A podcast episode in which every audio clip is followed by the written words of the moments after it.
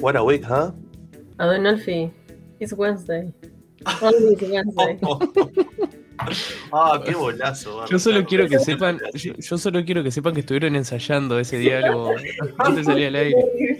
Durante días, en realidad. Oh, ah, Era- No, hablando desde el lunes, ¿te imaginas? ah, qué miércoles de miércoles, por favor, no lo puedo creer. che. Es un miércoles de Ah, miércoles hoy. ah, Pero vamos a transmitir, vamos a transmitir buena energía para, para sobrellevarlo.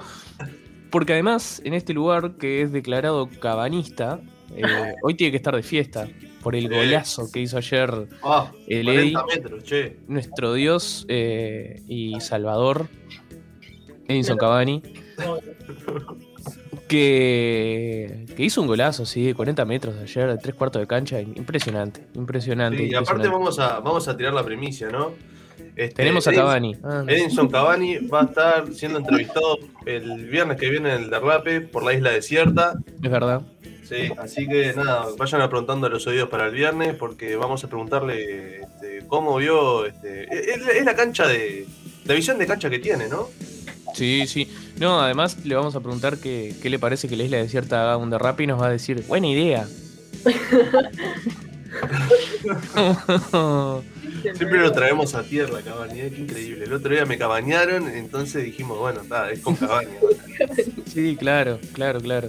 Em, Bueno, vamos, a, vamos a decirle a la gente que finalmente este, la encuesta que hicimos en Twitter eh, arrasó un resultado aplastante, un 91% dijo que sí, nos teníamos que Ah. poner al hombro el derrape. persona habrá sido la que votó en contra, ¿no? Porque había No, no, sí, eso mismo, estaría bueno saber eh, quién, quién puso en contra este, y quién puso a favor también, porque digo, siempre está bueno saber a ver quién. Este, y un 9% dedíquense al periodismo. Eh, nada, así La gente está más para la joda, me parece ahora, ¿eh? sí, mirá cómo estamos arrancando un periodístico. Haciendo un diálogo no ensayado. versátiles, porque somos. También tenemos que ser un poco jóvenes, che. Sí, claro. Igual yo creo que el, el del miércoles, el mejor chiste de miércoles en lugar del Guara Week, ¿ah? es el de Homero Simpson, el de los sábados de flojera. Cuando dice amo los sábados de flojera y le dicen que es miércoles. Fantástico. Ah, bueno, pa, pero no le pasaste esa a la community manager, che. Che, pero pará. Es verdad, es Eh, verdad, el, lo el siento. miércoles, el miércoles que viene es con esa. El miércoles que vienes con él, Claro, pues ya la sí. estamos spoileando. Eh, le estoy comunicando a la community acá, community, le estoy comunicando a la community acá que, atento, atento community, que la tenga en cuenta para... es verdad. Es que es como, ¿cómo haces eso? Ule? ¿Cómo se lo transmitís a la, a la otra parte de tu cerebro? O, Claro, claro. O sea, es como un- una especie de sinapsis media, me- media zarpada que, que vo- vos, o sea, la Agustina conductora se lo comunica a la Agustina Community Manager Claro. y la Es Agustina como un Community cerebro que Manager. está fraccionado, digamos. Viste que el cerebro Ah. es izquierda-derecha, no, no dicen... Claro, No, no, Claro, ahora no me acuerdo claro. del orden. eh, si hay alguien que sepa en esta comunidad que nos eh, asegure esto. Porque hay una- un lado, un hemisferio que es más creativo más y hay otro que es más lógico. Más de la Claro, lógica. del- es verdad. no me acuerdo verdad. cuál es cuál. Eh, estaríamos. Lo que es neuro en este, en lo- este club de periodistas no, no estaría. No, no, no. Hola, Es buen día. cruzado, ¿no? ¿Cómo están? Hola, buen día. Camilo, Enzo, Agus. No, solo pedir que si hay en, en la audiencia que nos va a hablar del cerebro, que sea alguien que sepa, ¿está? Que no, no venga alguien de educación ni nada. ¿Está? Gracias. Sí, no, claro. que venga alguien que estudie el cerebro. O sea, en una eh, buena. si- si estudiaste en, en una facultad de verdad, ¿no? no, no, o sea, yo vengo, claro. e intervengo en este Eso es lo que diálogo decir Irene. simplemente para, para solicitar que la gente que viene a hablar del cerebro, del hemisferio creativo y del hemisferio analítico, que sea gente que estudia el cerebro, ¿está? No, solo eso, solo eso. Eh, y buenos días para todos, para todas. Che, ¿es verdad eso de que tenemos eh, el cerebro eh, como ponerle los que somos zurdos tenemos más activos el hemisferio derecho y los que son derechos tienen más activo el hemisferio, el hemisferio izquierdo? No, no, no, no sé si es así. No creo que tenga que ver con después cómo utilizas eh, tus manos. Mm. No No, sé viste, si- ahora estamos, a, mí, a mí al menos no me funciona nada hasta ahora. estamos Hasta ahora. Bueno, nunca creo. cosa. Estábamos Bueno, en viernes de No lo quería decir así. La gente es muy de hablar del cerebro, ¿viste? Y ¿Cómo? es una zona muy, muy hablada, muy, muy hablada del Ah. cuerpo. Ahora, hablando en, en términos más eh, mágicos, justo que hablamos de que conviven la Agustina conductora con la Agustina community manager, con la Agustina probablemente la Agustina que está haciendo la tesis, con la Agustina productora, con la Agustina de su otro trabajo, eh, así como dentro de Adinolfi conviven el, el Adinolfi vago con el Adinolfi workaholic, eh, o lo mismo acá, ¿no? También el, eh, el vago que predomina sobre todo y, y una partecita ahí que, que le gusta trabajar. Em, ¿Cómo creen que se dividen sus, sus cerebros? Esa sería la pregunta para la audiencia. A ver cuántas, cua- cuánta- cuántas personalidades creen que conviven en, en En- su en cerebro en el, en el día a día, ¿no? Un- algo así, algo a lo fragmentado. Sí. ¿Cuánto hay de porcentaje ahí? ¿Qué porcentajes tienen en su cerebro, creo? A ver, Irene Runitz, por ejemplo. A ver. Dale que te mato. en este momento mi cerebro tenía en un 80% la cortina de presentación y Ahí fue el palo. en un 20% me compré un vasito para tomar mate. Nada, Ah, qué polémico. lindo. ¿Por qué un vaso? Un vasito. Porque Irene a la que le gusta comprarse cosas. a esta edad, eh, se empieza a tomar, miren, les muestro. Se empieza a tomar mate en un vaso, en un vaso transparente. No sé qué me ¿No pasó, es el pero? El tema es que la yerba está cara. no me No gusta. no, la yerba está cara. Ahí, eh, ahí no está en ah, lo ah, cierto. ah, Y no me gusta la compramos vasos silicona. desde hace, no sé, no. dos, dos o tres Sí. años que no compramos vasos. Estamos eh, con el de requesón. requesón. Bueno, yo estaba tomando Obvio. mate en uno de requesón y era muy grande, la verdad. Muy grande. Era muy. Me compré un vaso más chiquito. Para tomar sola. Bueno, ese, el 20% de mi, de mi cerebro estaba en eso.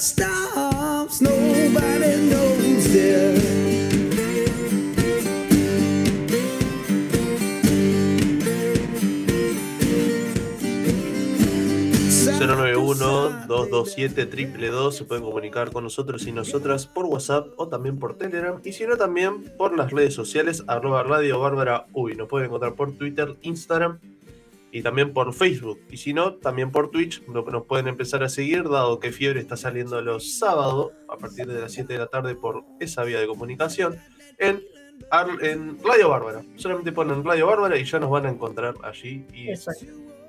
y si quieren seguirnos y en su momento donar un poco de dinerillo, también está bien. No digas donar así nomás. Nosotros tenemos una comunidad que se sustenta eh, y nos, nos patrocina, digamos, y hace que esta radio exista para que también, no, no, no una forma de, solo de apoyo, sino de, de retribuir eh, a la comunidad esto que queremos, esta comunicación con nuevas perspectivas que queremos poner sobre la mesa y queremos traer a, a, este paisito. Así que eh, pueden hacerse socios de esta bella comunidad, formar parte de esta comunidad bárbara, que en algún momento nos encontraremos presencial, en algún momento vamos a tener también más beneficios. Eh, pueden escribirnos a, a o si no, ir a nuestra página web desde donde nos están escuchando seguramente, bárbara.uy y en el superior derecho encuentran un link a Hacete Socie y lleva a algún formulario. Luego le estaremos contestando personalmente. Que activen en su cerebro la parte de, de hacerse socie. Claro. Bueno, hoy es 19 de mayo y vamos a estar conversando sobre varios, varios temas. Este, en primera instancia, vamos a estar conversando con el integrante del colectivo Abriendo el Neptuno, Diego Clavijo, eh, sobre esta, esta propuesta que tienen los vecinos para reabrir el Club Neptuno.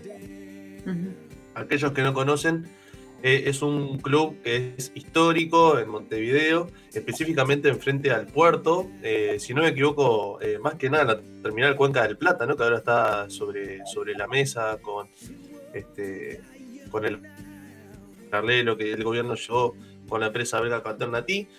Eh, vamos a estar hablando sobre ello y luego vamos a estar hablando sobre un proyecto de la Facultad de Información y Comunicación que se llama Sonidos en Transición. No sé si Huertas quiere contarnos algo más sobre esto. Sí, es un grupo de, de estudio, es un proyecto dentro de un grupo de estudio e investigación que se enmarca en nuestra querida Facultad de Información y Comunicación, eh, dentro del área de historia de los medios, es una de, de las áreas de nuestra eh, querida carrera que eh, investiga la, historia de los medios de comunicación, sobre todo nas, nacionales más que nada, pero todo, todo, el recorrido que hacen estos los medios como tales y el impacto de los, de los medios de comunicación en nuestro país. Y mmm, bueno, dentro de este, de este proyecto, de este grupo de estudios, se enmarca este proyecto Sonidos en Transición, que rescata y preserva para luego difundir eh, archivos eh, sonoros de nuestra de la transición de la dictadura a la democracia y dentro también del periodo eh, dictatorial. Este, entonces vamos a estar hablando un poco de cómo viene este proyecto, cómo se viene llevando adelante, qué archivos han recabado, cómo los están eh, digitalizando cuidando, también. Digitalizando sobre todo, porque son archivos que obviamente no estaban digitalizados. Y bueno, también a partir de uno de ellos eh, que fue bastante emblemático, realizaron un documental. Así que vamos a estar hablando sobre de esto y más. Pero antes, vamos a titular el día de hoy. El presidente de la República, Luis Lacalle Pou, dijo en rueda de prensa que luego del 23 de mayo algunas de las medidas de restricción de la movilidad pueden extenderse y otras están evaluando que puedan cesar. Con respecto a los deportes en particular, señaló que en el correr de los días pueden llegar a, ver, eh, a volver mediante protocolos, aforo y cuidados. También anunció que un equipo del gobierno está trabajando en la elaboración del pase verde para que en espectáculos públicos y fiestas se restrinjan ingreso y puedan entrar quienes estén vacunados o, en su defecto, que se les haga un test rápido.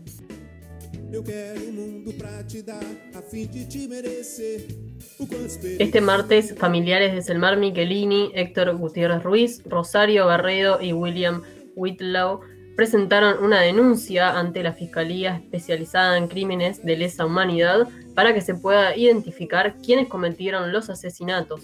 Hasta el momento, los condenados por el crimen fueron el ex canciller de la dictadura, Juan Carlos Blanco, y el ex dictador Juan María Bordaberry.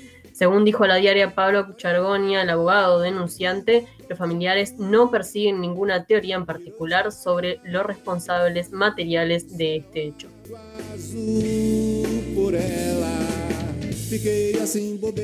A partir de este jueves, el Instituto Pasteur hará test de PCR para la población en general con un cupo de 60 personas por día y a un costo de 2.250 pesos, menor a los test particulares que rondan los 4.000 pesos. Para la realización del test no se eh, necesitará orden médica, pero según el instructivo publicado por el Pasteur, se recomienda que el test se haga al menos 5 días luego del contacto COVID positivo. Para agendarse se debe completar un formulario web, al momento del hisopado se necesita cédula o pasaporte y se debe concurrir en bicicleta, moto o auto.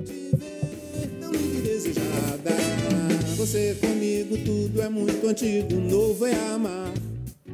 La aprobación de la gestión de Carolina Cose, intendenta de Montevideo, pasó de ser 62% en febrero a 55% en abril, según informó la encuestadora Cifra Consultores. Se afirma que la baja de 7 puntos porcentuales se debe a un aumento de las opiniones neutras. Además, se mantuvo un 19, en un 19% la desaprobación, aumentaron los indecisos a un 16% y quienes no opinan son un 10%. Virou história lá, o céu azul e mesmo o mar. Ministerio de Salud Pública anunció que las embarazadas, personas con diabetes, obesidad y personas oncológicas en tratamiento comenzarán a recibir el mensaje de texto con la fecha y hora para vacunarse. Los prestadores de salud enviarán los datos de estas personas al Ministerio de Salud Pública, pero para que el cupo se les sea asignado, la persona debe haber ingresado sus datos en la agenda del Ministerio.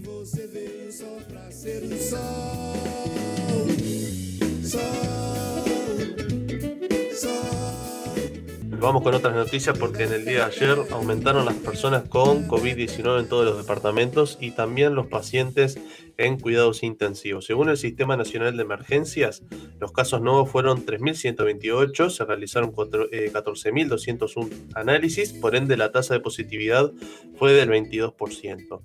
Los fallecidos, en tanto, lamentablemente ayer fueron 57 en 13 de los 19 departamentos y 498 personas están siendo atendidas en CTI, mientras que la Sociedad Uruguaya de Medicina Intensiva indica que son 529 y 16 más que el lunes.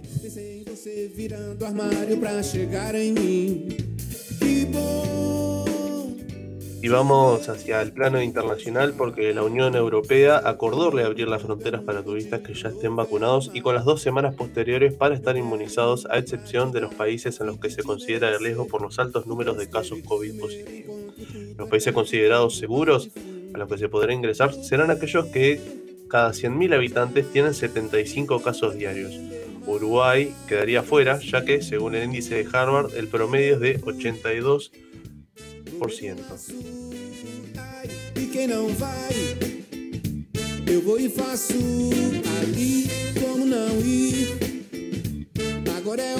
Debí decir 82 casos diarios por 100.000 habitantes. Vamos a una breve pausa y enseguida vamos a estar hablando con Diego Clavijo, integrante de esta organización de vecinos que busca recuperar el Club Neptuno. Vamos a una pausa musical y enseguida volvemos con más La Isla de Siempre.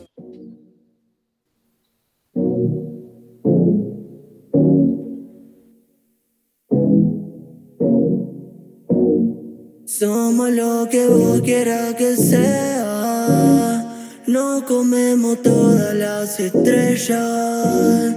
Yo me como todo tu problema. No convertimos en dos palmeras. Somos lo que vos quieras que sea.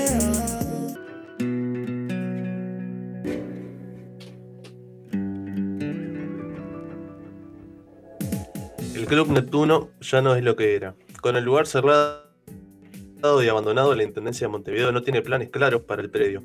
Sin embargo, vecinos y vecinas organizadas llevan a cabo una campaña para convertir el lugar en un centro comunitario abierto al barrio. Para conocer sobre esta propuesta es que ahora estamos en conversación con el integrante del colectivo Abriendo el Neptuno, Diego Clavijo. Diego, buenos días. Enzo Inolfi y Agustina Huertas te saludan. ¿Cómo estás?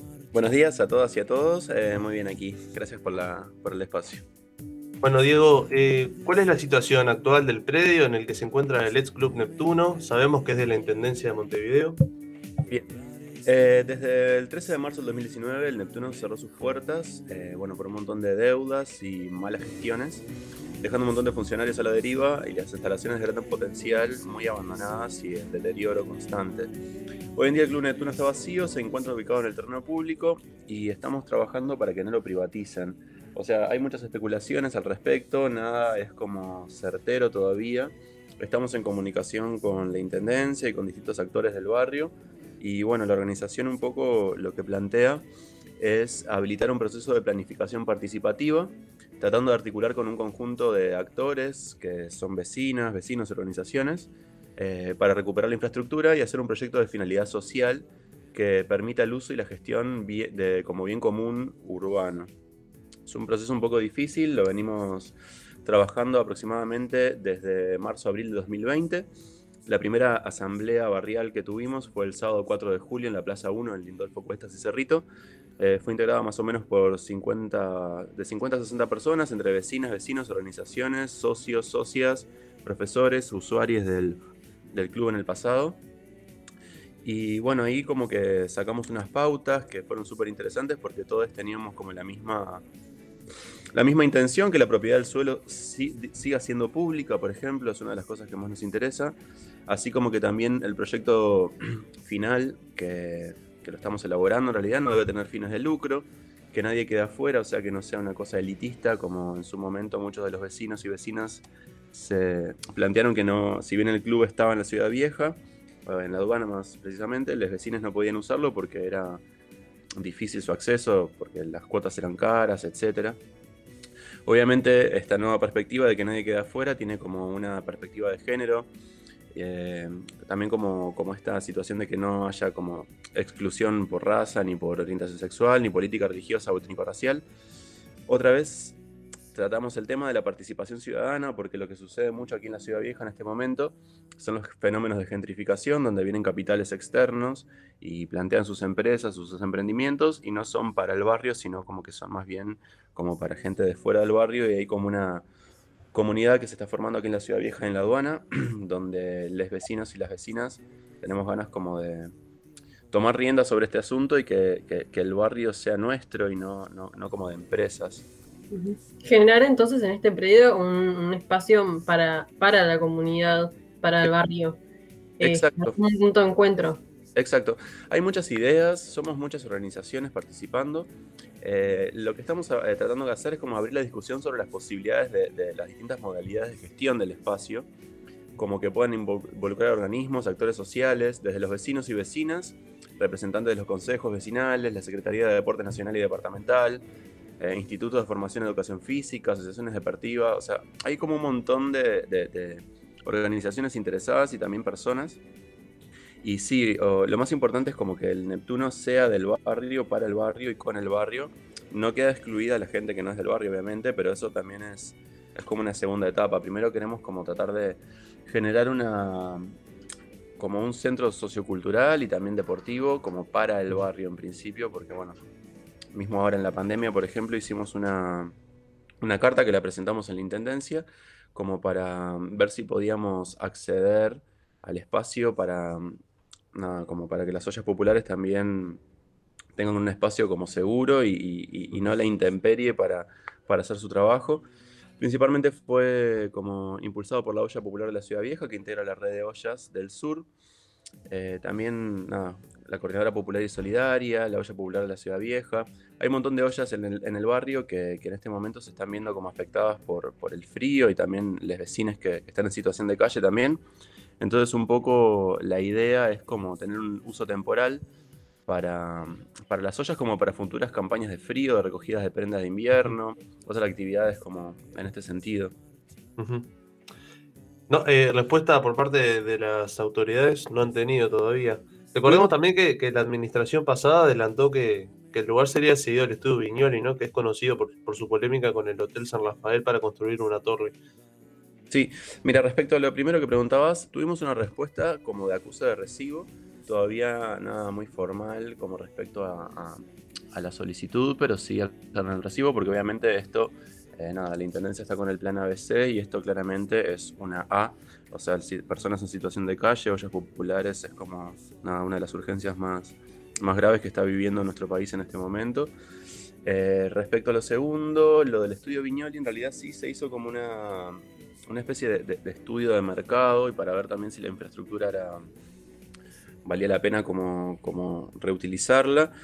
No tengo mucha información al respecto, sé que eh, como que ese, ese proyecto se echó para atrás, como que en, sí el estudio Viñoli hizo como una como una evaluación respecto a lo que le convendría o no y parece que no le conviene mucho eh, nada, como plantear un edificio de viviendas en ese espacio.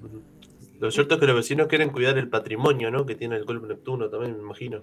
Sí, mira, hay un tema que es lo que, lo que también está en juego, que es que el patrimonio eh, arquitectónico del Club Neptuno no, no tiene un valor patrimonial significativo como para, no, para impedir su demolición.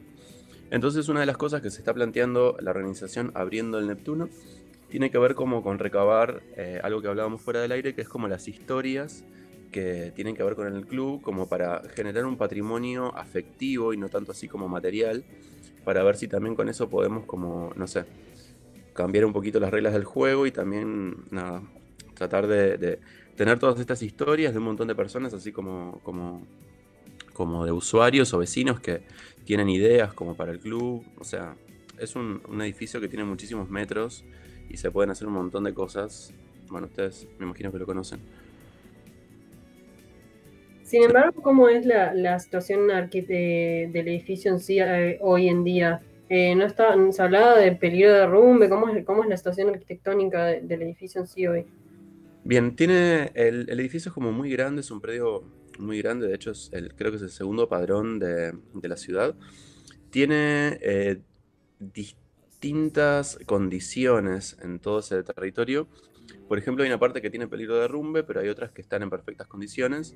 Eh, estamos viendo de, acceder como a un documento de un, de un informe que se hizo de la Intendencia, pero este informe es del 2018, si no tengo mala información, y en dos años, eh, nada, o sea, en este momento cambia muchísimo la, la- la- situación cuando tenés un edificio cerrado con humedades, entonces habría como que ver si podemos pedir un nuevo informe para saber el estado actual, porque nosotros lo hemos, hemos tenido unas recorridas y sí, hay, hay lugares que están totalmente deteriorados y con peligro de derrumbe donde ni, ni siquiera nos dejaron entrar. Hay, no sé, por ejemplo, el vestuario femenino tiene como un entrepiso que es de, de madera y obviamente hay una gotera que todos los días cayendo una gota durante muchísimos años, eso ya se convirtió en un agujero y, y es muy peligroso, por ejemplo. Digo, hoy este, hemos visto ya en el pasado que el Club Neptuno, pese a estar cerrado, se utiliza para grabaciones audiovisuales, Sí, ¿no? sí, sí, Este, sí, bastante. Con respecto a eso, eh, eh, ¿qué, creen que, se debe hacer, además de, apostar por la cultura y demás allí en, ese club? Bien, en principio nosotros estábamos en contacto como con, la división de la Intendencia que se encarga como de, las solicitudes de los espacios públicos. En este caso teníamos una información, no estoy totalmente seguro de la información, pero que hasta el año pasado el lugar se prestaba, o sea, no se alquilaba. Supongo que después como de sucesivas eh, intervenciones, tanto de ciudadanos como de, no sé, mismo funcionarios de la Intendencia empezaron como a cobrar como un mínimo simbólico. No tengo tampoco claro hacia dónde va el destino de ese dinero, porque claramente en la recuperación no, porque el espacio sigue en deterioro. Pero sí, un poco también esa fue la excusa, como viendo que el, el lugar se presta o se alquila para, para situaciones audiovisuales, como para producciones audiovisuales, como veíamos la urgencia como primaria respecto a como tener el espacio para la de las ollas populares y lo que comentaba anteriormente. ¿Cómo es ese proceso hoy de, de gentrificación en este barrio? ¿Cómo lo están viendo los vecinos? ¿Hay, hay grandes proyectos inmobiliarios que están cambiando la zona? Sí, eh, mira, en este momento justamente de acá a, no sé, cinco años para atrás, también hay una fuerte organización de los vecinos, que eso es lo más importante porque también en respuesta a la gentrificación hubo como una movida bastante fuerte, por ejemplo, eh, Comisión de Derecho a la Ciudad y la red de cooperativas dispersas de la Ciudad Vieja, por ejemplo, lograron retener el, el espacio del, de la ex terminal de la aduana. Luego. Como- nada, hay, hay, hay un montón de logros de la sociedad civil organizada, de los vecinos, que también estamos todos como en contacto, principalmente ahora con el tema de las ollas, porque obviamente eh, no nos es ajeno todo lo que está sucediendo, hay un montón de vecinos en situación de calle, entonces, nada, hay como una organización muy fuerte que está como impidiendo, de cierto modo, o por lo menos organizándose para impedir los fenómenos de gentrificación. No solo eh, especulación inmobiliaria, sino también espe- especulación sociocultural, por ejemplo, un montón de espacios culturales o zonas culturales o barrios culturales, hay como un montón de ideas que estamos tratando también como de, no es impedir la palabra, pero por lo menos como asesorar respecto a cómo debería ser según los vecinos, que somos los, los que estamos directamente afectados, como si viene mañana un shopping o, o un edificio nuevo o un centro cultural que no es para, para el barrio, que es un poco lo que está sucediendo, ¿no? Como se abren casas, se ponen centros culturales o, o- o centros de, de taller de artistas con artistas que no son del barrio, entonces como que también la, la pertenencia se hace diferente, como, no sé, es distinto una persona que vive en el barrio hace 60 años que alguien que viene hace una semana. Entonces los cuidados del barrio son distintos. Eh, nada, hay un montón de patrimonio afectivo del barrio que queremos como cuidar y a veces tiene que ver con un mural que de repente viene alguien y lo pinta de blanco. Son cosas como desde, los, desde la sutileza hasta la gravedad de tirar un edificio, ¿no? Tú comentabas recién que el año pasado los vecinos obtuvieron una victoria con la cesión del terreno de la terminal de, de la aduana. Sí. Eh, ¿Hay algún proyecto para allí por parte del colectivo, de la organización? No específicamente de Abriendo el Neptuno, eh, pero sí desde Comisión de Derecho de la Ciudad y la, la red de cooperativas dispersas. Eh, no lo tengo 100% claro porque no formo parte de esas organizaciones, pero obviamente esas organizaciones forman parte de Abriendo el Neptuno y estamos en constante comunicación. Así que tal vez pueden entrevistar a alguno de los compas de ahí que Son muy buena onda.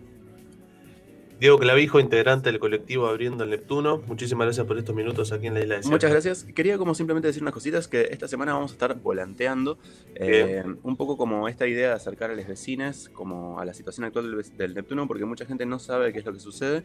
Esta volanteada va a ser progresiva, vamos a ir por manzanas contando un poquito lo que está sucediendo e invitando a los vecinos a formar parte con su idea de qué harían si tuvieran la llave del Neptuno.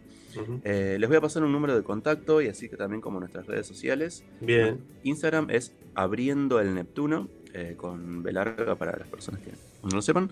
Y el mail es abriendo el Neptuno 2021, abriendo el Neptuno 2021 arroba gmail. Y tenemos un número de celular que es el 098-716-379 para mandarnos audios o textos. La idea es como un poco tener un poco de, de, de, historias de lo que sucedía en el Neptuno y lo que necesita la gente en el barrio. Todos estos datos van a estar colgados en las respectivas eh, páginas que tiene Radio Bárbara. Así que desde Perfecto. ya te agradecemos, Diego. Bueno, muchas gracias a todos y a todas. Bien, pasaba entonces Diego Clavijo, integrante del colectivo Abriendo el Neptuno por la Isla Desierta. Un abrazo, chao.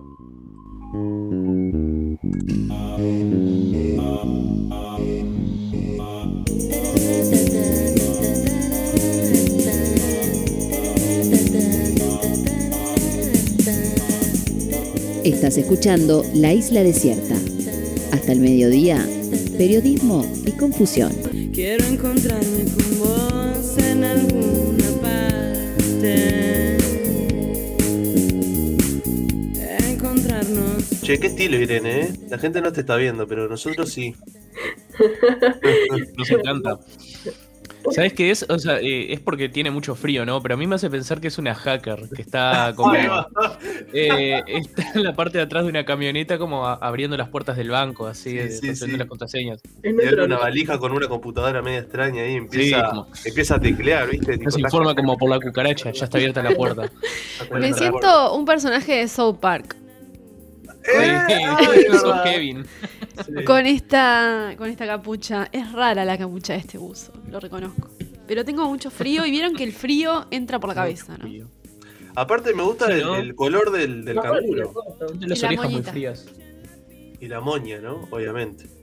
Que, este, que queda bien. Es un buzo. Es un buzo de polar, de tela polar. Ah, mirá. Me remoda ahora. Y no me avergüenzo. No, no. Ah. Por favor, ¿por qué, mucho. ¿por qué este, avergonzarse sobre eso? Yo tengo la idea de que la, de que esta tela, que no sé cómo le dicen ustedes, le dicen tela polar, o sea, buzo polar o buzo de polar. Sí, polar. Polar, polar. un polar. Un polar sí. Yo tengo la idea de que no sé si apareció, pero por lo menos llegó a la ciudad de la costa donde vivía yo adolescente en los 2000. Sí, obvio. Con los gorritos, esos que eran gorro bufanda, que tenían un, un, un, cordoncito. Por favor. Que podía usarse de bufanda y de, y de gorro. Que por supuesto, además había de todas las. O sea, había baratos y había caros. Había para todas las clases. Pero sociales, en general claro, es una ser. tela que apareció en ese momento. ¿No? Sí. O sea, sí, donde sí, teníamos frío y empezamos a hacer tela con plástico. Yo tenía mucho, mucha campera, mucho buzo hecho por mi vieja con popular. Obvio. Yo también, este, conjuntos enteros de pantalones. Claro, sí, sí, conjuntito, coso. Eh, Toda la infancia. Eran, ahora, eran muy... ¿Qué recuerdos que trae el polar? Es un lindo rescate ese. Sí, no, yo me estaba acordando ahora y, y estaría bueno para el rescate. Eh, ¿En qué quedaron eh, los polares esos que eran una especie de, de auricular? Que, te, era para tapar las orejas. ¿Te acordás? Qué espanto. Ah, sí, qué terra... qué, digo, qué feo. Yo me recuerdo que en, en, los primeros años del liceo se usaba, los últimos años de, de, de, de escuela también. Este, ¿En qué quedaron?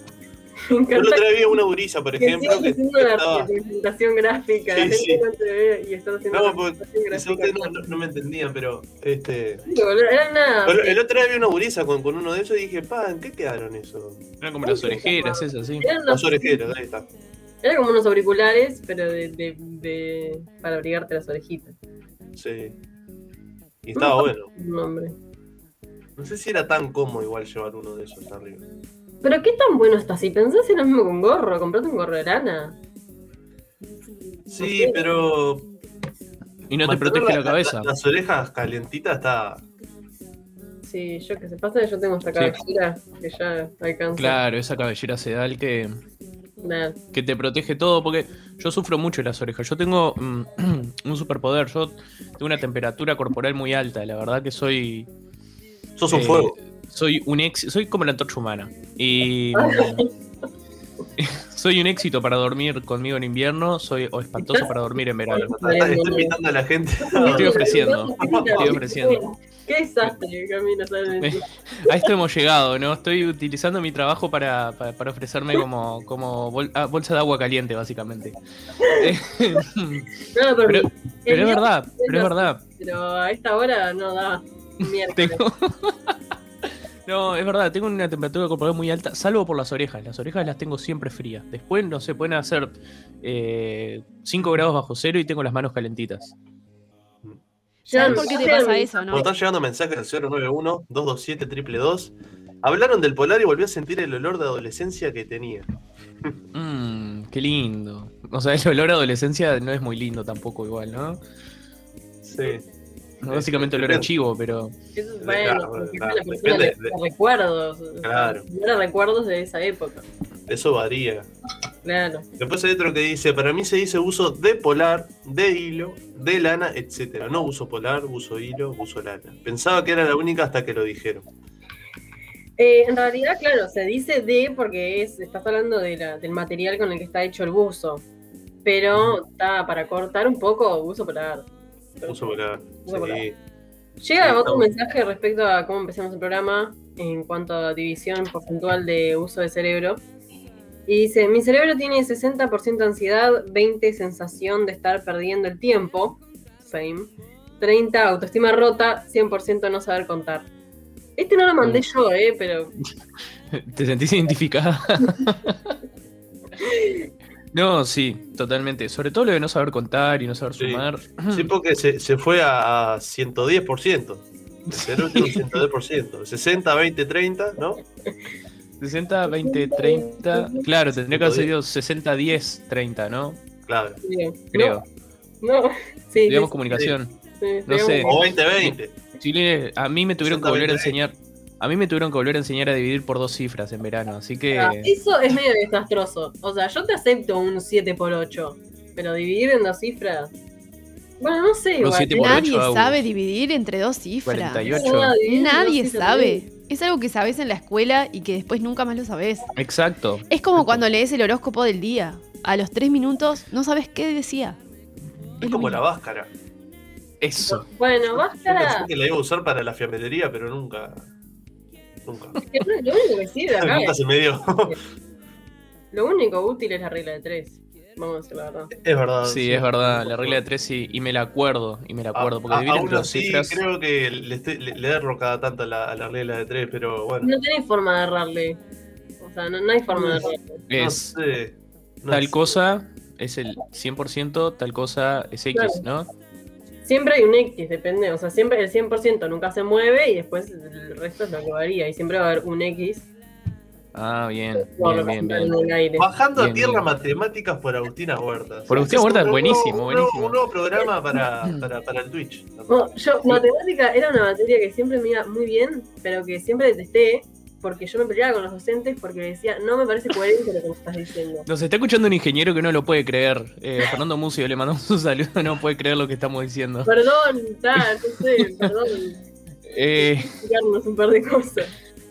pero, pero sí, sí, sí. Bueno, em, siguen llegando mensajes por el- sobre el polar, hablando del polar y, cosas irrescatables. Los gorros bufanda de polar que estoy de moda, lo que decía Irene, que lo mencionaba Irene. eh, combinado con el sudor adolescente, una belleza. Buenísimo. Em, opa, mirá, la bruja de San Antonio me dice, eso de las manos calientes, buena circulación, buen fluir con las relaciones. Opa. Ya saben, lo voy a poner en mi currículum. Buena Opa. circulación. Lo ponía Gracias, en brujita. de Twitter. Claro, gracias, brujita. Le voy a poner, tengo buena circulación y LinkedIn. con las relaciones. A chequear. LinkedIn. El LinkedIn. Eh, yo le creo a Bueno. la bruja de San Antonio. No. Después hay otro mensaje con respecto a la nota que acabamos de tener con Diego Calavijo, el integrante de Abriendo el Neptuno. Si tuviera la llave del Neptuno, abriría un club feminista y disidente. para poder ir a hacer deporte sin presiones depilatorias o adelgazantes. Está bueno. Es muy bueno. Es muy Sí. bueno. Da para mucho el Neptuno. Irene, Em, Irene tira una data que creo que dice, em, desde Bárbara nos indican que lo de la temperatura es porque tenés todo en Aries, capaz. Habría que ver esa carta astral. sí, es que sí. eh, Es que me la hicieron. en el verano. Todo en no- Aries. Eh, Tenía como varias cosas en Aries o los planetas personales en Aries o algo así. Sí, eh, tu principal es Aries, pero los demás no me acuerdo. Tu sol es en Aries, ¿no? Pero los demás no me Sí, pero tengo otros también. Sí, Me, fue lo que fue lo que me dijo la gente que sabe. Vos Mira, no me, Camilo, no me lo a mí hiciste me, acaban de preguntar esto. La persona con el cuerpo caliente es la misma que dijo que tenía el sol en Aries, la luna en Aries y el ascendente en Aries. Y yo dije que sí, porque creo que hablamos de Sí. eso en el derrape. Sí, sí, sí. Y Eh, dijo, es "Ah, verdad. con razón, ha dicho. Uh, Ah, púa.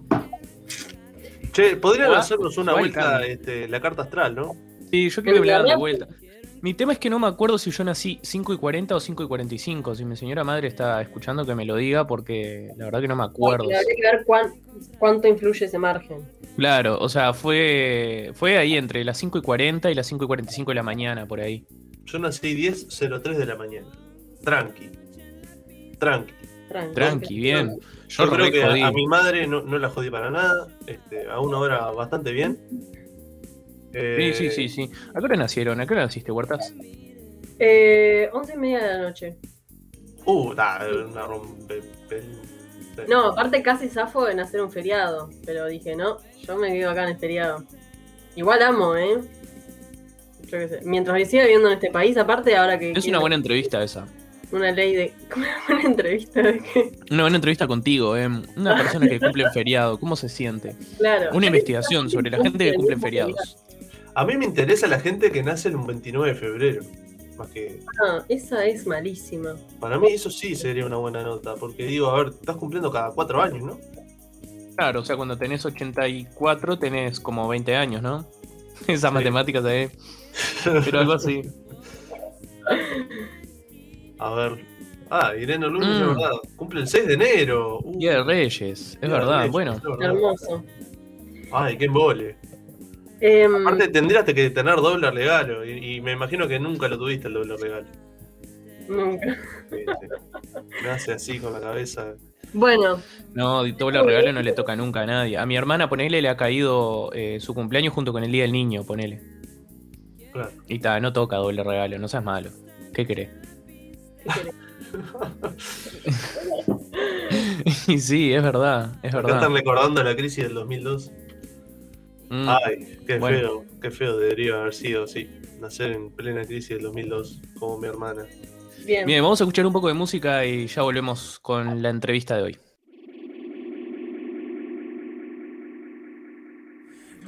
Caminando por Margat, una nave vi bajar y un brujo me decía que espero. Pisa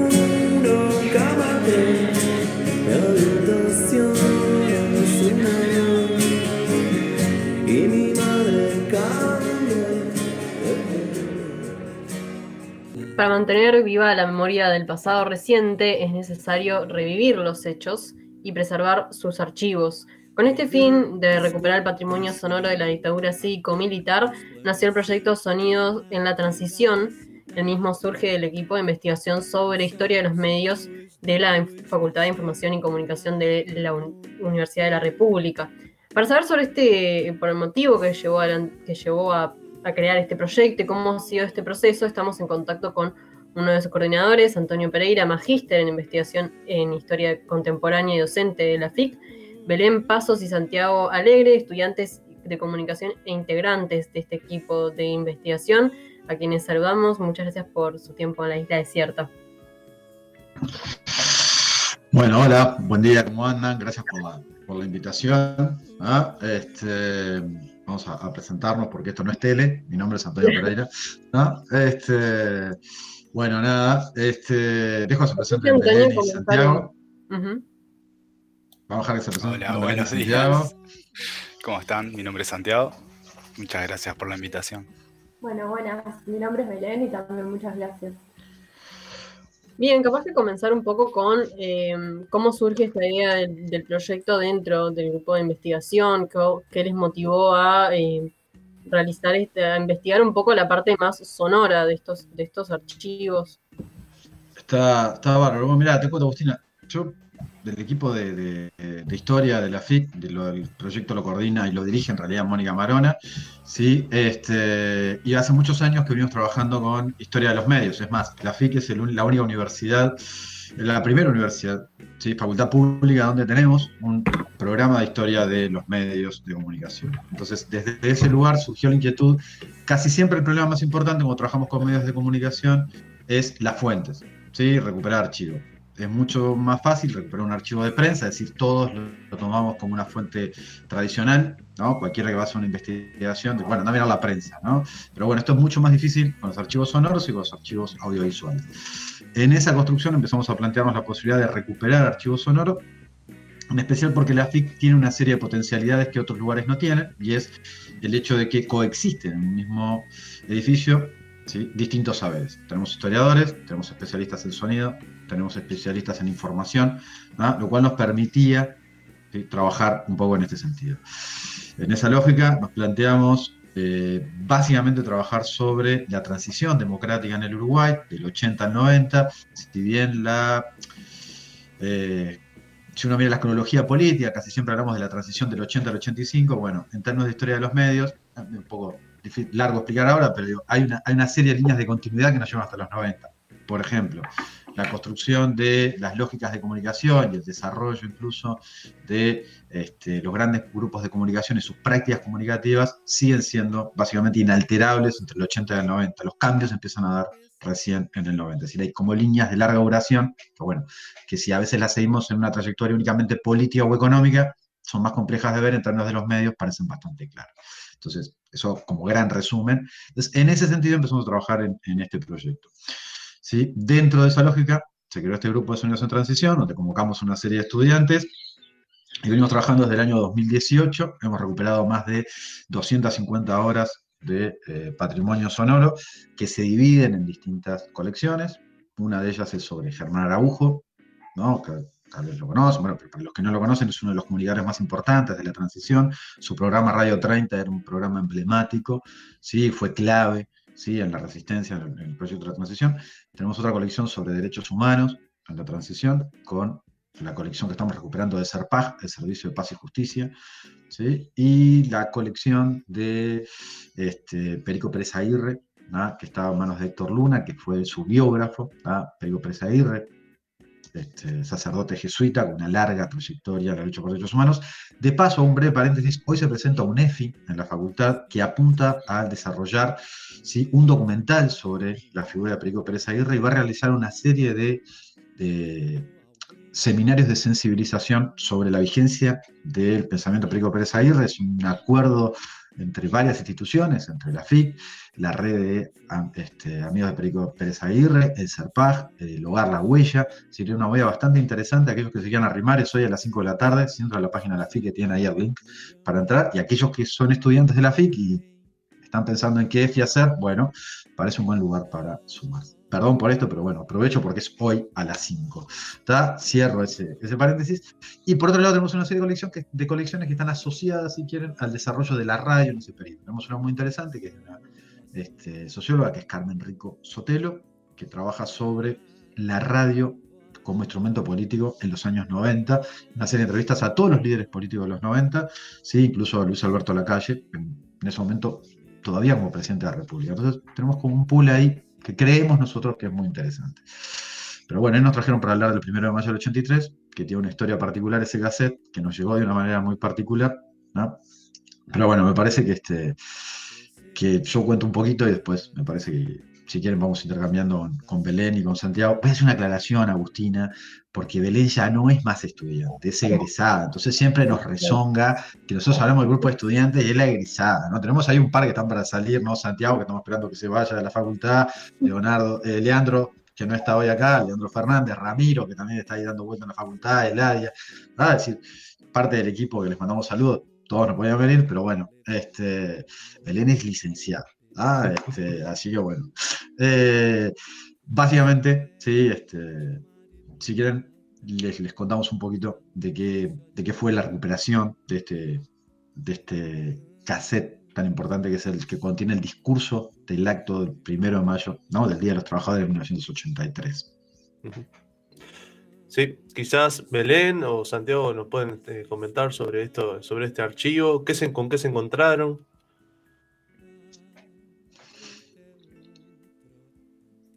Ahí. Bueno, bien. Bueno, en primer lugar, eh, agradecerles como este espacio, porque una de las líneas que nosotros trabajamos es como la importancia, más allá de preservar, sino de intentar hacer que, bueno, que estos nuevos materiales empiecen a circular, ¿no? Así que me parece súper valorable como este espacio para eso y quería volver a agradecerles. Y bueno, volviendo un poco a lo del cassette, como dice Antonio, este es un cassette que a nosotros nos llega bueno, como por esas circunstancias de la vida que obviamente antes de, llegar a nosotros pasó eh, por otras manos, probablemente por otros países.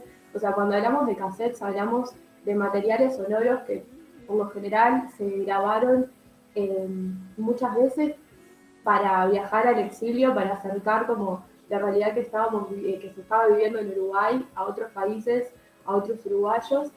Em, Capaz que antes de aclarar, porque estábamos hablando del proyecto, pero no, no adelantamos que estábamos hablando del cassette eh, sobre el, el, acto del 1 de mayo de 1983. Es un cassette que, que, se recupera sobre este acto, sobre la proclama de este acto.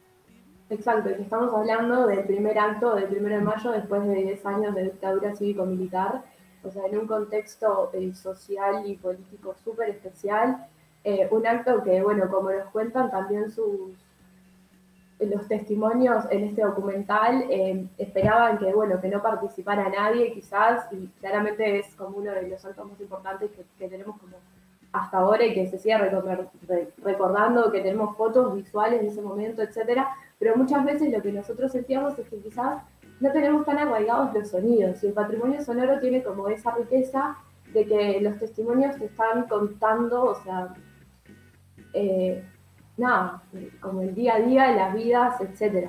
Y bueno, como en esta importancia de preservar la memoria, nosotros entendemos que con el patrimonio sonoro hay como una posibilidad de construir el, conocimiento y, de revivir los hechos, que es algo que vos dijiste, Agustín, al principio, eh, a través de, los testimonios reales, de esas primeras fuentes de información.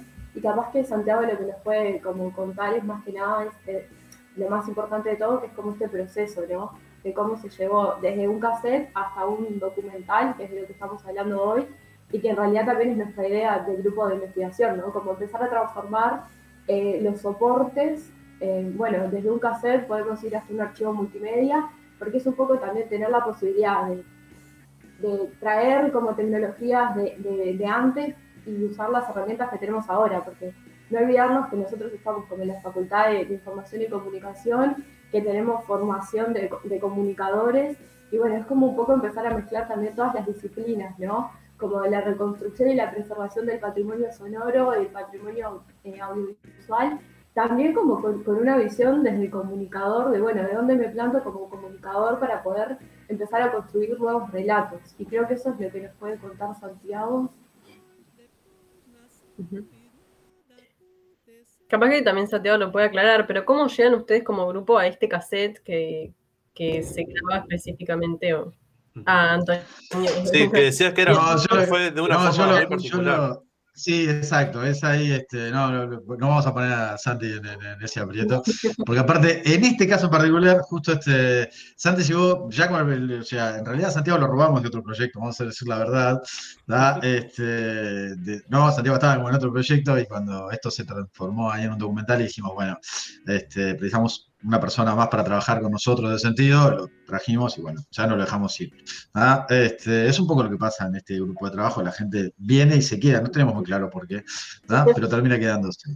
En realidad ese, este cassette es interesante porque en relación a lo que decía Belén, nosotros hasta hace un tiempo teníamos y podíamos revisar el, discurso del 1 de mayo del 83. Podíamos revisar la transcripción en papel. Sí, estaba. Pero lo que no teníamos era la alocución en sonido. Este cassette se grabó para ser enviado, como decía Belén hoy, a los representantes de la CNT en el exilio en España. Recordemos que la dictadura militar, una- entre todos los organismos y partidos políticos y dirigentes políticos y so- sociales y sindicales que proscribe, que prohíbe, la CNT es- está en, los primeros lugares de la lista. Entonces el cassette se grabó y fue enviado a España. ¿no? Le llegó a Carlos Bouzas, que era uno de los fundadores de la CNT. Y ese cassette, a su vez, una vez que llegó a España, fue copiado múltiples veces y, re- redistribuido por toda Europa a distintas colectividades de, este, de exiliados uruguayos en el extranjero. Y tuvo un valor muy importante porque se utilizó en muchos casos para sensibilizar, por un lado, y demostrar la importancia que tenía este acto del 1 de mayo, y por otro lado fue un elemento de denuncia de lo que estaba pasando ¿sí? en el Uruguay en ese momento. Es necesario pensar, sí, esto a veces es difícil, yo lo entiendo, yo porque soy un señor grande, ¿tá? y está muy acostumbrado al uso de cassette, ¿tá? o sea, todos nosotros copiábamos cassette, ¿no? Este, incluso copiábamos y pirateábamos cassette con nuestros amigos, ¿tá? en una época que era el, el- el mecanismo de difusión más importante, en nuestro caso, en los 90, fines de los 80, principios de los 90, para la música, ¿no? Pero el cassette va a ser la primera vez, muchachos, que se crea, eh, se supera la brecha tecnológica donde la grabación puede ser doméstica. ¿Qué quiere decir esto? Cualquier persona con escasos o nulos conocimientos sobre sonido, con un, cassette- con un radiograbador y un cassette, podía grabar y reproducir sonidos. Esto pensemos que en términos tecnológicos es impresionante, ¿no? Pe- Pensemos nada más que en los soportes anteriores, como la cinta de carrete abierto, incluso ¿sí? este, algunos otros mecanismos, no cualquiera los podía manipular. Esto democratizó la posibilidad de construir sonidos. Esto hizo que los cassettes empezaran a circular, sobre todo en la dictadura, de una manera bastante este, sistemática. Entonces este cassette a nosotros nos llegó de una manera bastante particular, como decía Agustina, nosotros estamos trabajando en otro proyecto, que era la colección privada de Germán Araujo, sus cassettes, ¿ah? no, los de su programa radio, sino los que él usaba para hacer sus programas, etc. Y la persona en ese momento, Jorge Boituret, que es integrante de la comisión de fundadores de la CNT, nos preguntó, miren, tenemos, tengo la posibilidad de llegar a un cassette del acto del 1 de mayo del 83. Nosotros quedamos como, bueno, ¿qué tendrá ese cassette? No estaba claro que ese cassette lo que tuviera era el discurso completo. Y bueno, cuando nos llegó a nuestras manos, ¿no? hicimos todo el proceso de limpieza, en eso Fabricio Malán de la fonoteca de Radio Nacional fue clave, nos encontramos que estaba el discurso completo. Que era la primera vez que teníamos la, la posibilidad de escuchar todo el discurso. Había unos fragmentos que están en un documental que lo pueden encontrar en YouTube, que es del grupo Hacedor, ¿ah? que es sobre el 1 de mayo del 83, pero no el discurso completo. Y es interesante porque hay una cuestión en torno al sonido planteado de Belén. Esto creo que para ustedes que hacen radio y son bastante más apasionados del sonido que nosotros, ¿sí? tiene una textura el sonido, tiene un, elemento de reconstrucción emocional y de vínculo con el pasado que otras tecnologías no lo tienen. Es decir, eso de escuchar el sonido con las diferentes entonaciones, los aplausos del público, la euforia, ¿sí? los silencios, ¿no? hacen de ese discurso una pieza como hasta ahora no teníamos. Y nos permite aportar en términos de discusión y de análisis histórico de un proceso. ¿sí? Ahora no solamente tenemos el discurso transcrito, sino que también tenemos el discurso, ¿sí? este, su sonido, y podemos comparar incluso algunas cuestiones interesantes. No todo lo que estaba transcrito se dijo y muchas cosas que se dijeron no están en la transcripción. ¿Por qué? Porque el discurso se escribió antes y en lo- a lo largo de la emoción los propios entrevistadores fueron agregando y sumando ¿sí? elementos. Entonces, en ese sentido me parece que es, que es atractivo. Y respecto a esta particularidad de cómo a veces nos llegan fuentes, en este caso, este, como, el, este, este- como este cassette que llegó, vamos a hacer dicho en términos poco académicos, de rebote, ¿sí? está asociada a una construcción también, hay un historiador muy interesante que es este, Carlo Gisburg, que él habla de la idea del surco, ¿no? Es decir, los historiadores y los investigadores buscamos, ¿no? Y a veces, ¿sí? Existe el azar en el encuentro. ¿no? Pero para que ese encuentro de, por ejemplo, un cassette de estas características caiga en el surco y florezca, ¿no? O sea, y crezca, necesita que haya terreno arado. Ese terreno arado éramos nosotros, que veníamos trabajando en esa perspectiva de recuperar patrimonio sonoro. Probablemente esa misma acción hace unos años o en otro contexto, ese cassette no hubiese pasado de ser un elemento de reliquia decorativa. Antonio, vos me podrás corregir. Este, en esa época se decía asociaciones laborales en vez de sindicatos porque estaba prohibida la palabra, ¿no? Eh, Claro. algo, algo que se puede eh, destacar de este discurso, quizás la particularidad es, es que uno de, de los oradores este, es, un, es un dirigente sindical que hasta el día de hoy este, sigue con nosotros, que es Richard Reed, por ejemplo, ¿no?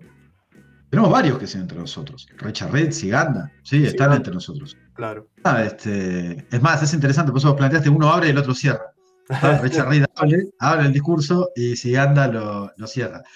Este, y, y esto es, es muy atractivo porque lo que nos pasó, y esto sí creo que es Santiago el que, el que puede plantearlo desde un lugar que, que bueno, que es la sensibilidad de- de- del realizador audiovisual, cosa de lo que yo creo que carezco y Beru, me parece que también yo te quiero, pero creo que no, no, no somos nosotros.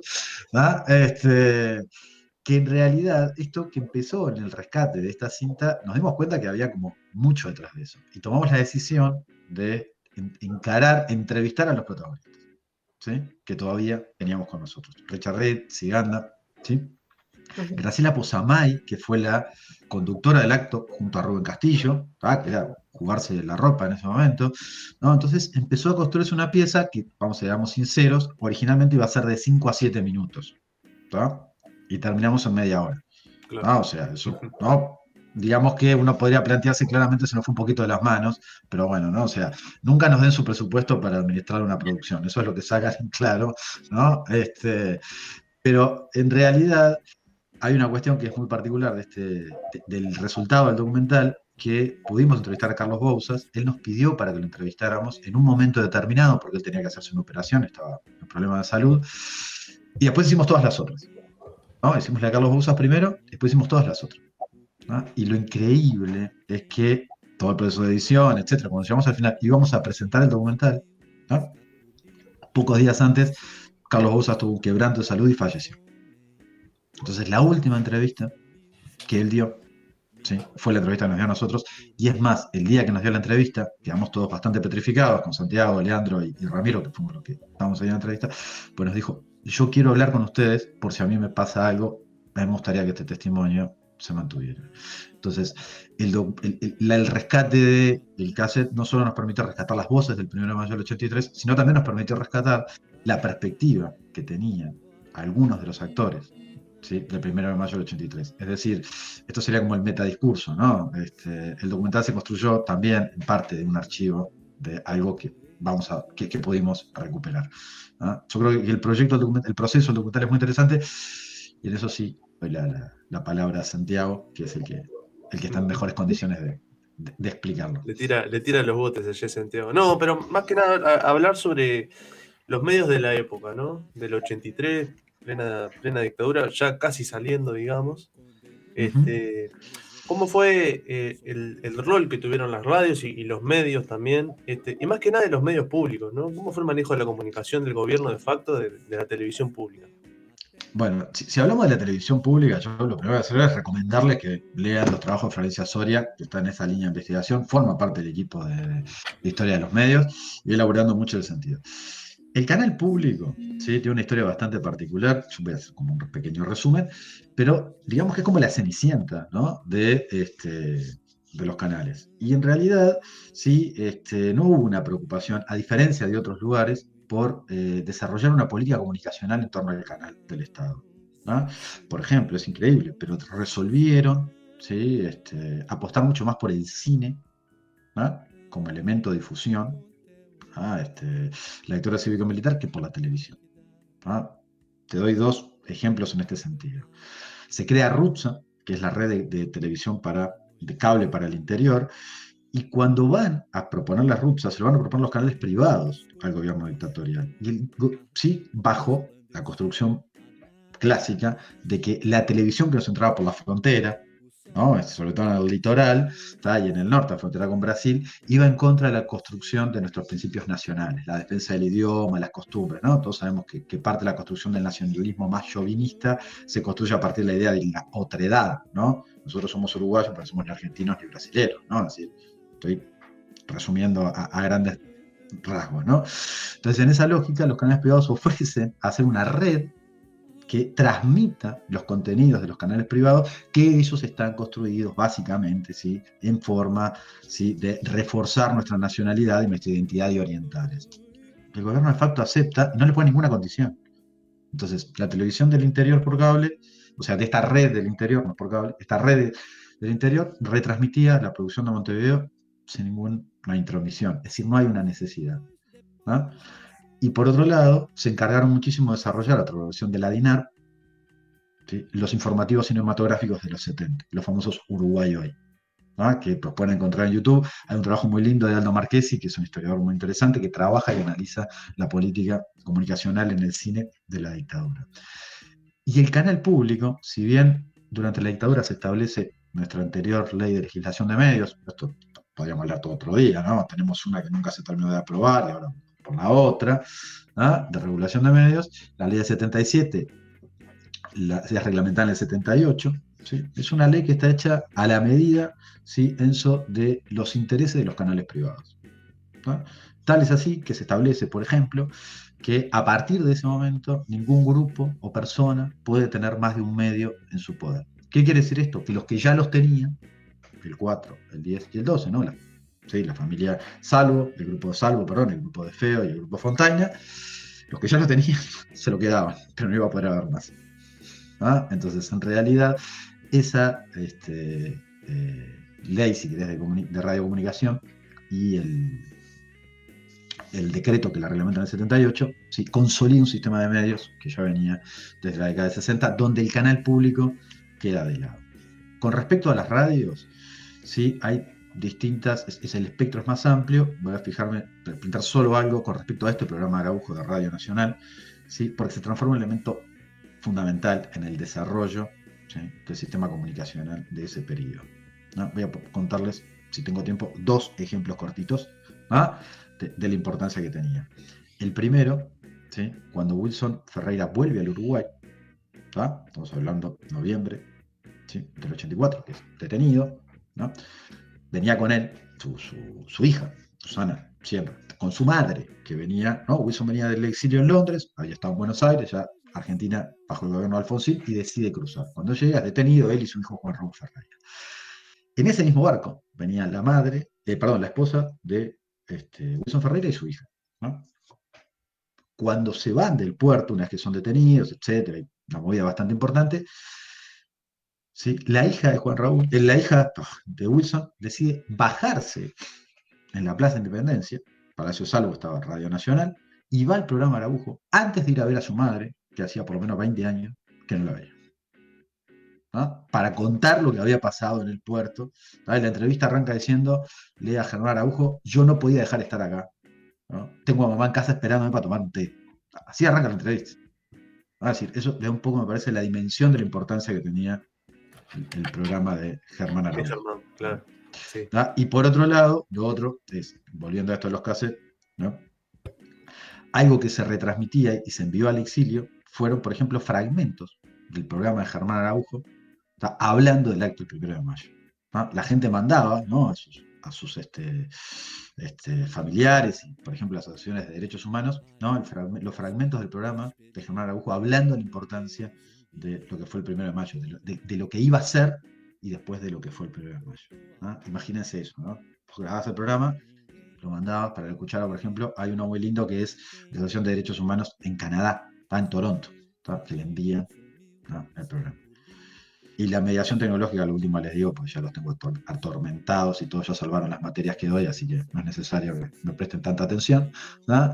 Este, por ejemplo, en los cassettes se grababan fragmentos del informativo, el audio de los informativos era muy caro, era prácticamente imposible para mucha gente grabar en VHS, esa mediación tecnológica aún no había llegado, pero sí el cassette te permitía grabar, que era lo que habían dicho los informativos del acto del 1 de mayo.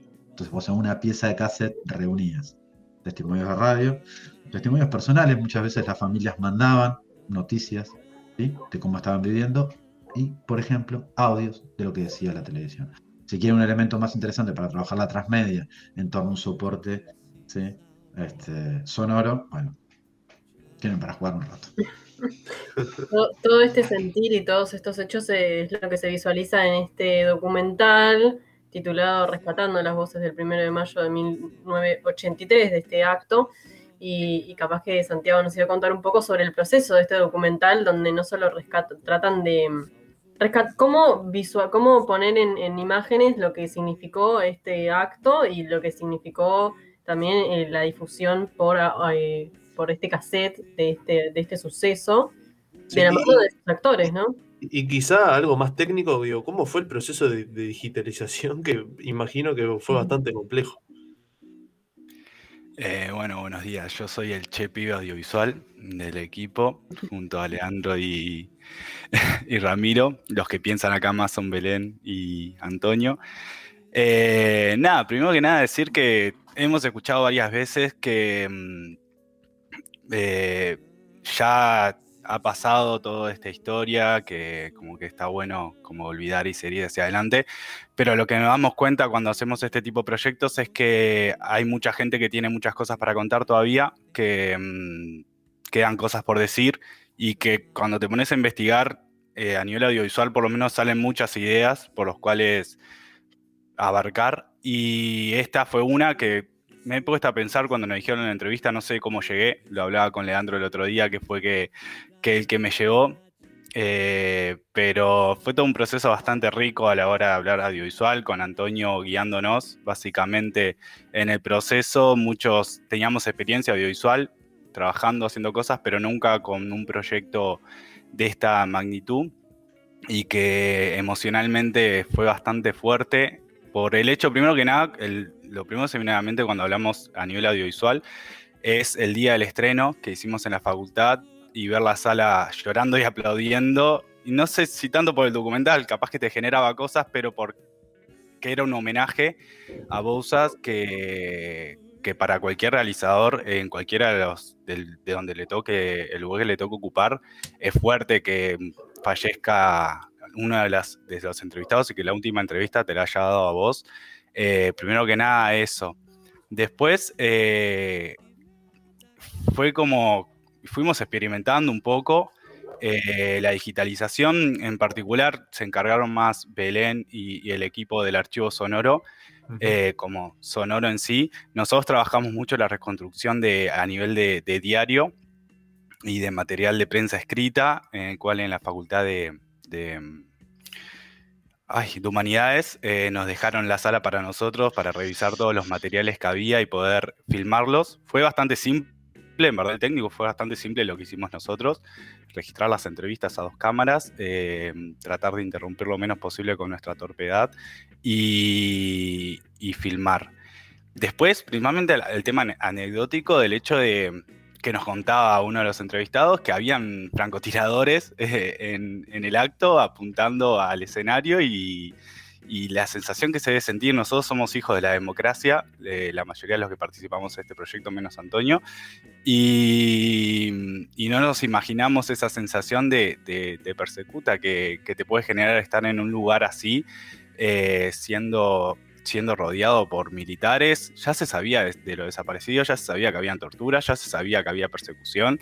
O sea, las personas que estuvieron ahí realmente tenían un compromiso con la, con la causa y con, y con la clase trabajadora también, que, que, que es fuerte imaginarse y que creo que quedó bastante retratado en el documental. Historias más chicas como la historia del tortafritero, que eh, cada vez que hay un tortafritero en un lugar es porque va a haber masividad, va a haber público, cosas que salieron del documental. Y, y esas son principalmente las experiencias que nos llevamos nosotros a nivel de audiovisual. eh, que quedan muchas cosas por contar todavía, que hay gente para hacerlo. eh, todo el tiempo nos encontramos con personas que, que quieren contar relatos y, y que está bueno también prestarle atención y más en estas fechas que Sí. lo recordamos. Más en este mes de la memoria, ¿no?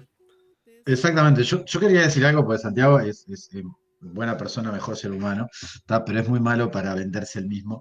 Este, no, tan así que no hicieron tanto, este, toda la animación y hay una serie de, de- de elementos que son este, muy interesantes. Hay, una serie de nexos que construyeron, ¿sí? Santiago, este, Leandro y, Ramiro, que no los teníamos, ¿sí? Para reconstruir la historia. Eh, yo les recomiendo vean el documental, el documental está en la página de- del PCNT, lo, lo van a encontrar en YouTube, está liberado. ¿tá? Este, y, y tiene cosas como aciertos como muy, muy, muy interesantes, son todos tipos muy talentosos. Actuamos ¿tá? nosotros Este, también. Bueno, un poco, no, eso no es verdad.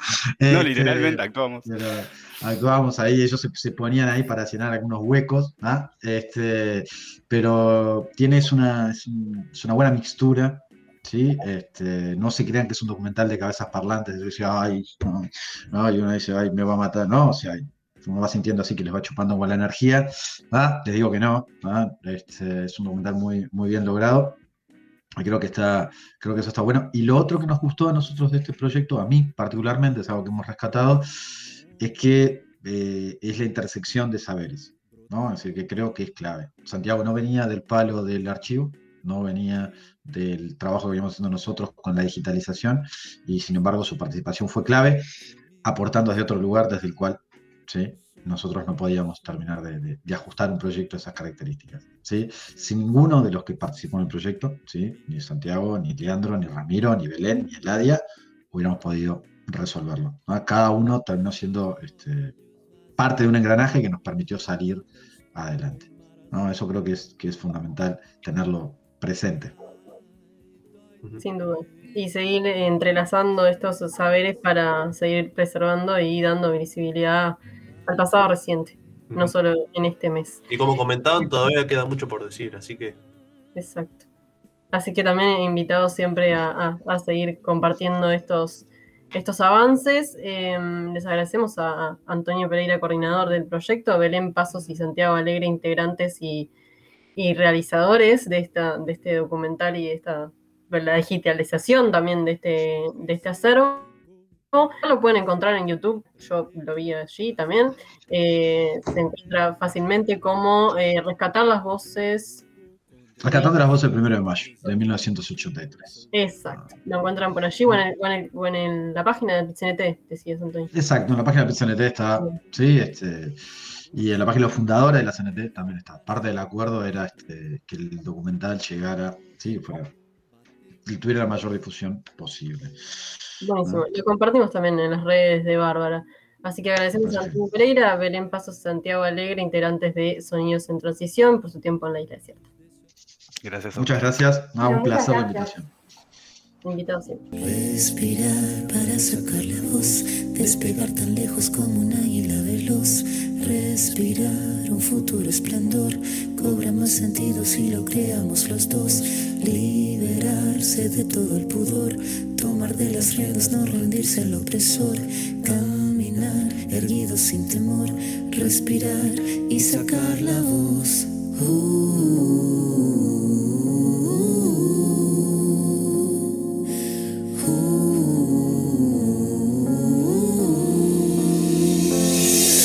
los bolsillos vacíos, los labios partidos, la piel con escama cada vez que miro hacia el vacío.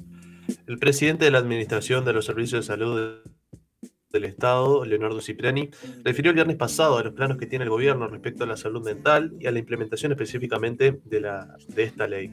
En ese sentido, dijo que dentro de este marco, el Hospital Vilar de Bo no se va a cerrar, sino que se transformará en un hospital judicial. Esto, sin embargo, desde el Frente Mani- Antimanicomial y la Radio Vilar de Voz eh, repudiaron estas afirmaciones que tuvo el presidente de ACE. Para hablar sobre estos dichos, el trabajo de hoy también en el hospital, y que ahora estamos en contacto con Cecilia Baroni, psicóloga y co-coordinadora del Vilar de Voz. Muy buenos días, Cecilia. Soy Hola, ¿qué tal? Huerta, te saludan, ¿cómo estás? ¿Qué tal? ¿Cómo andan ambos? Este, bueno, muchas gracias por, por amplificar, digamos, eh, el malestar en este caso, ¿no? Este, este, bueno, y también en que andamos, pero bueno, sí, quedamos como, si bien venía, venían habiendo diver- diversos anuncios, creo que este fue como el más claro en general desde que asumieron, asumió el nuevo gobierno, este, ante la pregunta de si se iba a aplicar la ley de salud mental y, y si se iba a cumplir con, con una de las cosas fundamentales que, que quedó plasmada ahí, que en el 2025 no haya más manicomios en Uruguay. Eh, la respuesta era, bueno, no, sí, se va a cumplir con la ley de salud mental, ¿no? Entonces, bueno, estas declaraciones del viernes en realidad, claro, nos cayeron. Un poco, ¿no?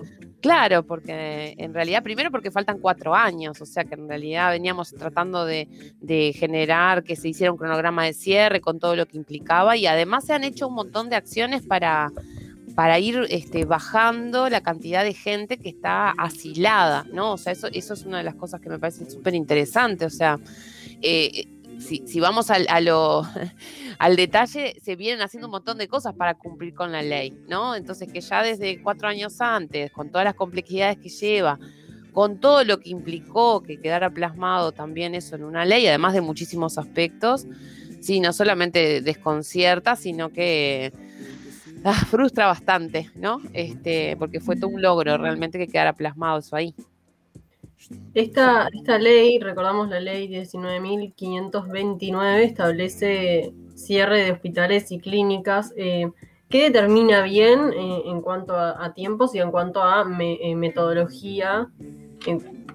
Cierre total. ¿Qué, ¿Qué, implica bien esta ley? Capaz y bueno, lo que implica primero es, es, el cambio de un modelo, ¿verdad? O sea, lo primero es un cambio de cabeza donde, donde los que trabajamos en el área y en el campo de la salud mental sabemos que las personas no tienen por qué estar encerradas de por vida como hace dos siglos. Se pensaba porque no había ni, ni el avance de la farmacología ni el avance disciplinar que podemos tener hoy de diferentes... Este, desde diferentes lugares, ¿no? La psiquiatría, la psicología, la enfermería, bueno, no sé, un montón de trabajo social, eh, psicoterapeuta, yo qué sé.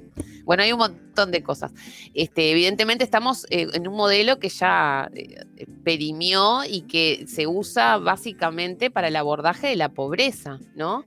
Este, entonces, este, me parece que primero eso, si ustedes van a ver el, el Hospital Vilar de Boca, además otro de los anuncios es que se pasaría a ser un solo un hospital judicial, porque ya lo es. Este, si ustedes ven esas grandes este, instalaciones, ¿verdad? Que son de otra época, que se están viniendo abajo, comparado con, el, no sé, cualquier hospital que se esté inaugurando nuevo, que tiene instalaciones dignas, ¿verdad? Es como que la salud mental siempre la dejamos y la tratamos este, de manera diferente, ¿no? Entonces, lo que implica eh, tiene que ver con que además uno eh, puede, como en otros países, porque esto no es solamente una cosa que se nos ocurre en Uruguay, ¿verdad? Esto también, siempre lo decimos, ha, ha sido hasta un lineamiento de la Organización Mundial de la Salud para que en el 2020 no hubiera más manicomios en el mundo. Entonces, este, Uruguay sabiendo eso, porque nuestra ley recién se aprueba en el 2017, es que lo alarga al 2025.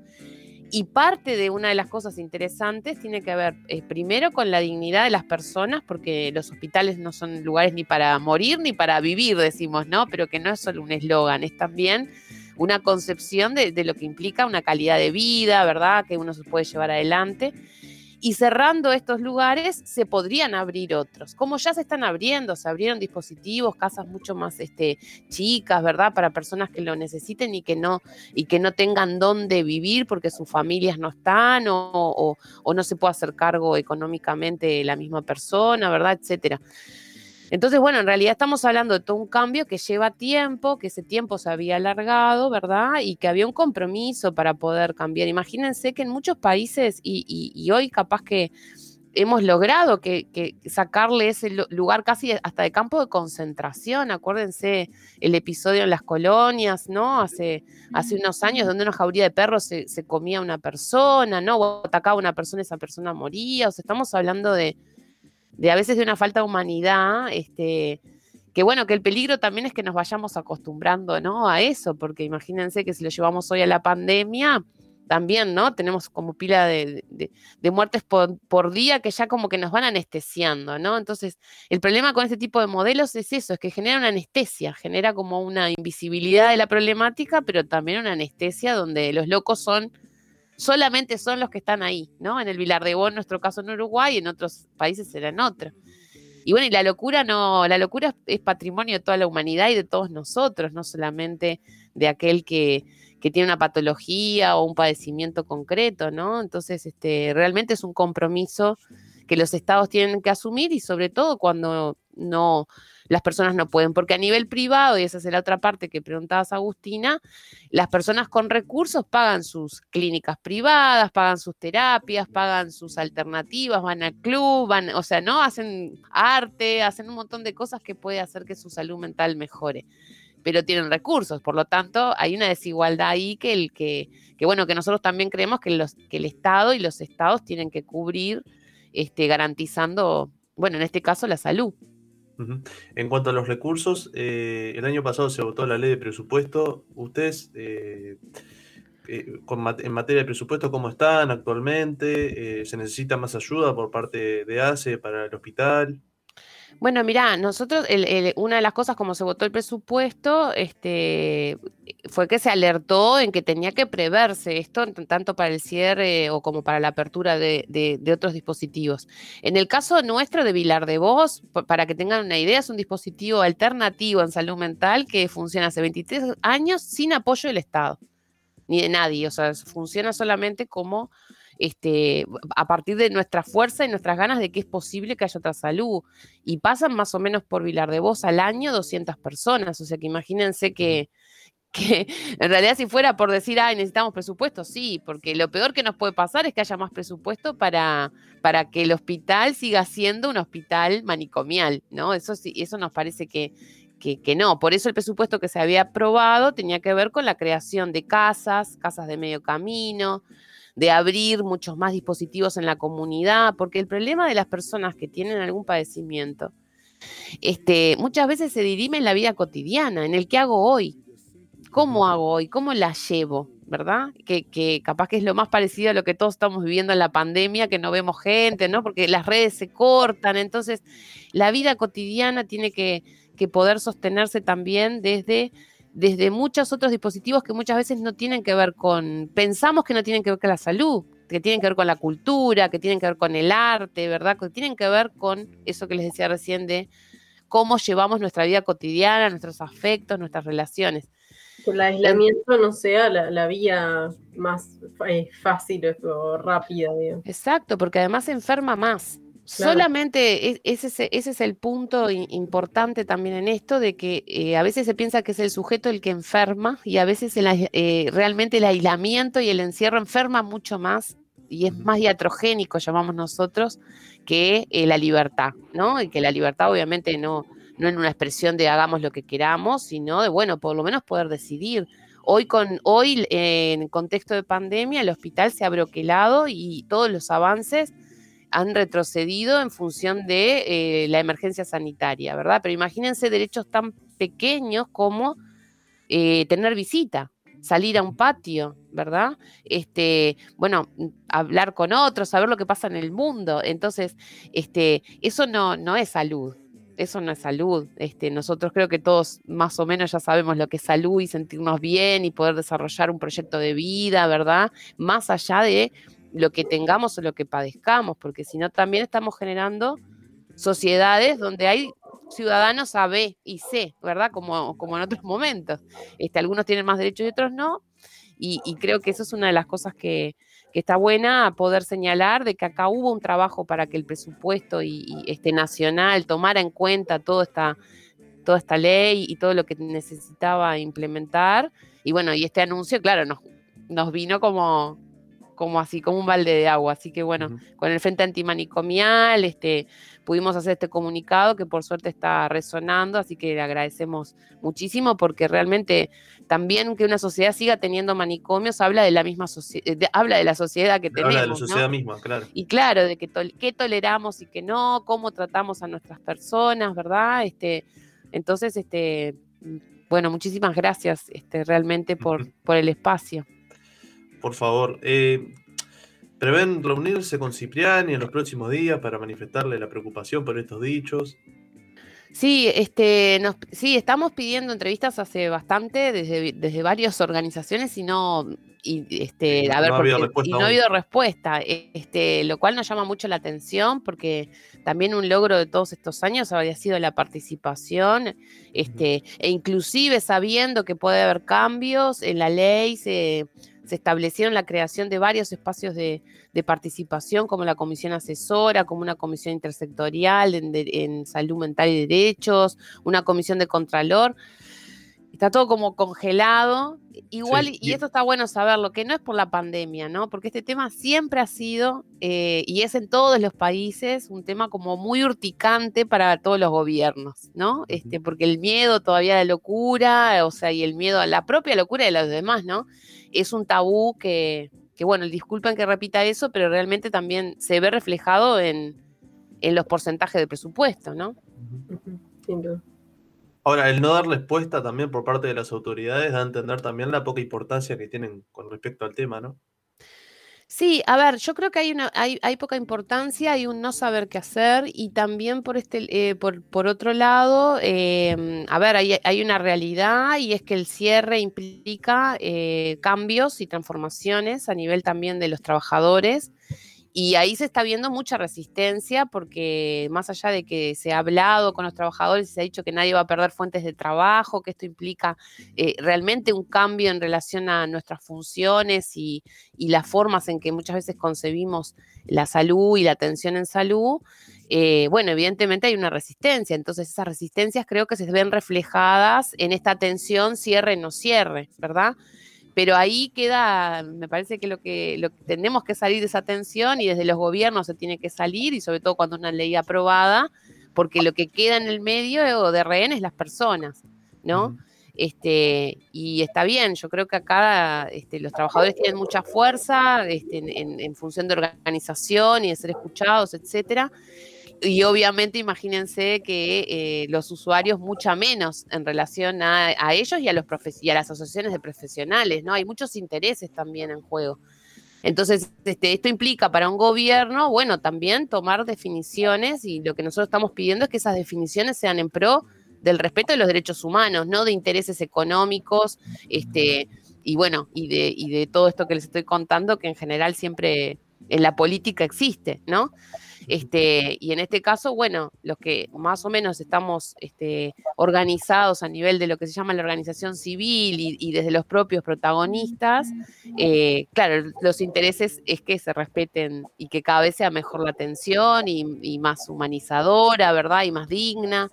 Y a veces desde algunas políticas de recortes lo que se quiere es punto, es como tratar ganado, ¿no? O sea, este, ser muy eficiente como lo, como lo estamos viendo ahora con las vacunas. Si pudiera haber una vacuna capaz que contra algunas cosas se haría y punto. Este, y se vacuna a todo el mundo al mismo tiempo y ya está.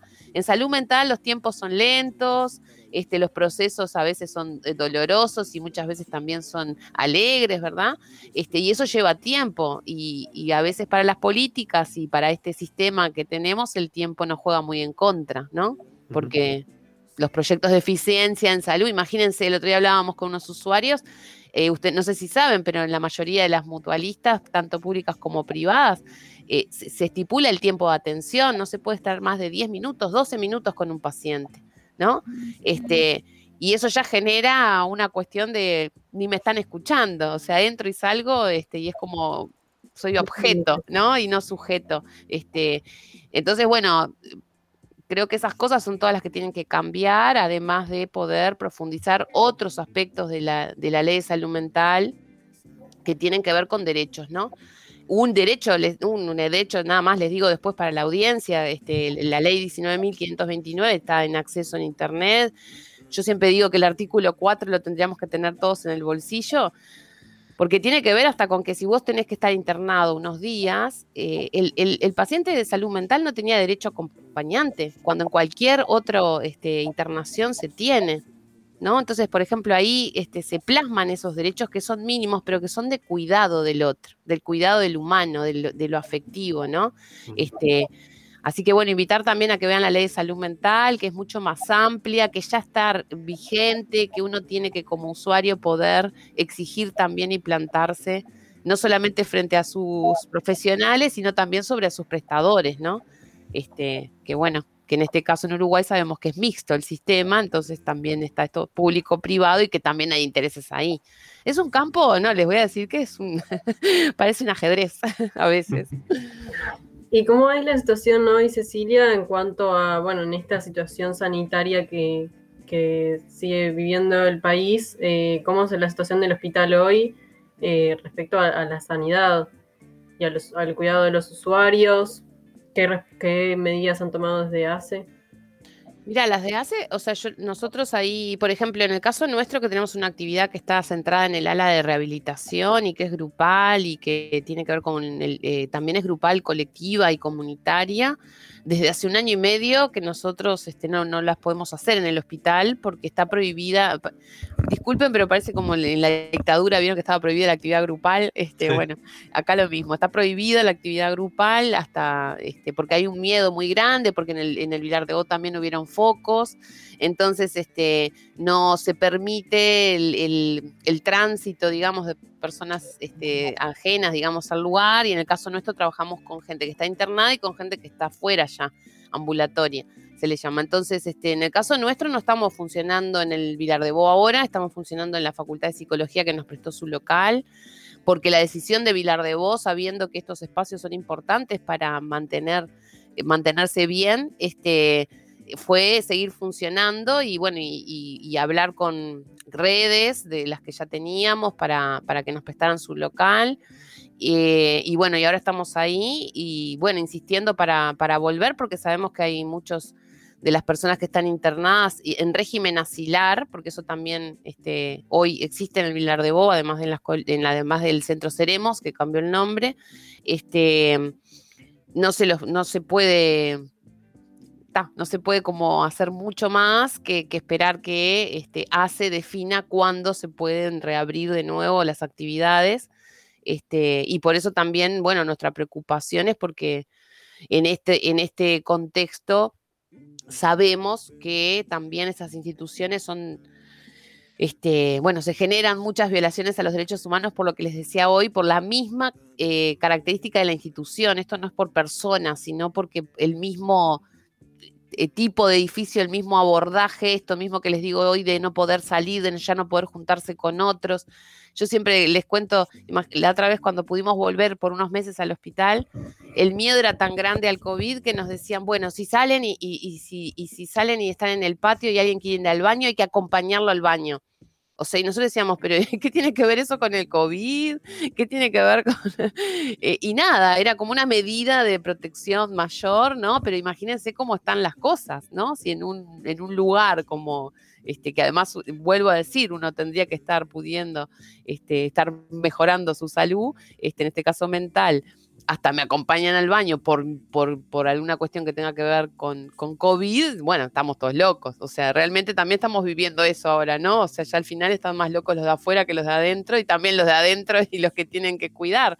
Entonces, este, me parece que lo que está bueno es, bueno, poder seguir pensando entre todos, porque a veces el miedo también es parte de, lo que nosotros conocemos como el dispositivo manicomial, este, y bueno, lo estamos viviendo toda la sociedad, ¿no?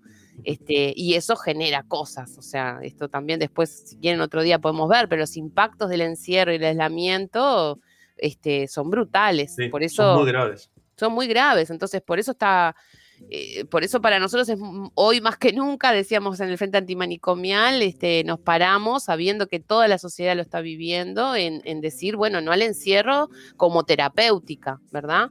Este, no al encierro como una práctica que nos, nos este, habituemos, porque realmente enferma más de lo que sana.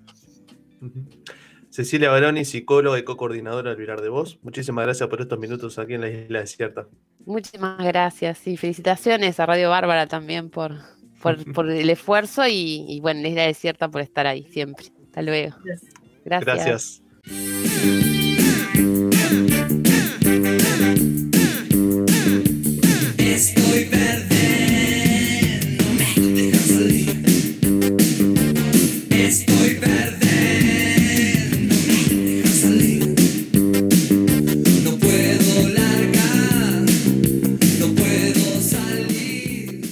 Está armando el beat, ¿no? Se viene una Aire Rap Sessions dentro de poco. Sí, va a explotar todo, va a explotar Totalmente. todo en, la- en las tarimas. Yo no sé me- que la audiencia pueda ver a, a- a Irene ahora que está armando, se está armando un beat a lo, a lo Bizarrap por ese look ahí, tipo está punchy, punchy, punchy. A mí me da más a tipo reacciones, reacciones de Irene Runditz a no sé qué canción de, de Bizarrap, re, te veo va. ¿Eh? Una persona muy expresiva, aparte. Anda, sí. Es, es que es una persona muy expresiva y, y- y puede salir en el Twitch de Bárbara también. ¿Cómo que? Igual que. Reaccio- Reacciones a bloques de Radio Bárbara. No, no, no, porque nos mata. Reacciones a bloques. Tengo Bueno, la teoría de eh, que las personas que miramos mucho, di- mucho dibujito de niñez, Sí. criades por la televisión de los noventas, los 2000, si le prestamos mucha atención, tenemos. No, se nos nota. Tenemos cara de dibujito, expresiones de dibujitos. Somos gente muy expresiva. Sí, les tiro ¿Vos esa teoría. Mirá, miren la- las cuentas de la gente joven en Instagram y díganme si no hay algo de Disney ahí de, de reacción, de No, es sexualidad. una, es una es una afirmación un poco incestuosa, me parece, ¿no? ¿Qué dibujito? Sí, ¿no? Me da como todos dibujitos. ¿Por qué? ¿Eh? ¿Por qué? Incestuosa, Camila. ¿Cómo salió? ¿qué, qué estás Bueno, me acordé, me acordé de Domenech. Disculpe, me acordé de Bárbara.uy, Domenech. che. Bueno, ahora. No encuentro la conexión entre los dibujitos tengo- y el incesto, perdón. Sí, se me perdió. Tipo, creo que faltó esa clase. Eh, porque dijiste que la generación en general tenía una relación con los dibujitos. Entonces dije, Reacción. bueno, todo. Ah, no, pero ¿no dijiste como algo físico de los así entra dibujitos? Camila Santiago a Bueno. Sí, claro, no estuvo en todo el programa. Ya está derrapando, ya está derrapando. Chao, chao, chao. Pensé que era viernes. Pensé que era viernes. Ojo, para No, no, miércoles no, no. al mediodía. eh, bueno, capaz que era un contenido más de rape, pero, pero puede funcionar, puede funcionar.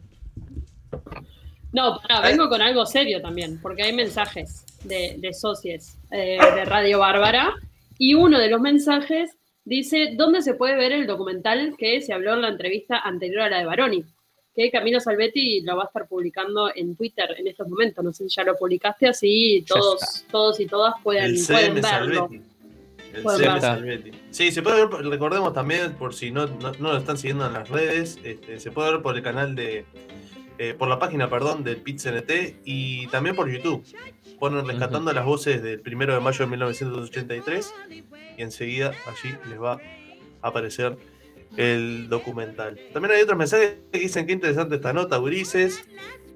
Eh, queremos saber qué se ve ahí en el documental. Bueno, ya te dijimos que, vayas, que vayas eh, a YouTube y pongas primero de mayo, rescatando la voz del primero de mayo de 1983, y allí lo vas a encontrar. Y por último, si no me equivoco, una genia es Cecilia Baroni. Para los que quieran interiorizarse del trabajo que hace Vilar de Voz, vean La locura del aire, una peli hermosa y real. También, también. Sí, entonces. Terrible documental, terrible documental.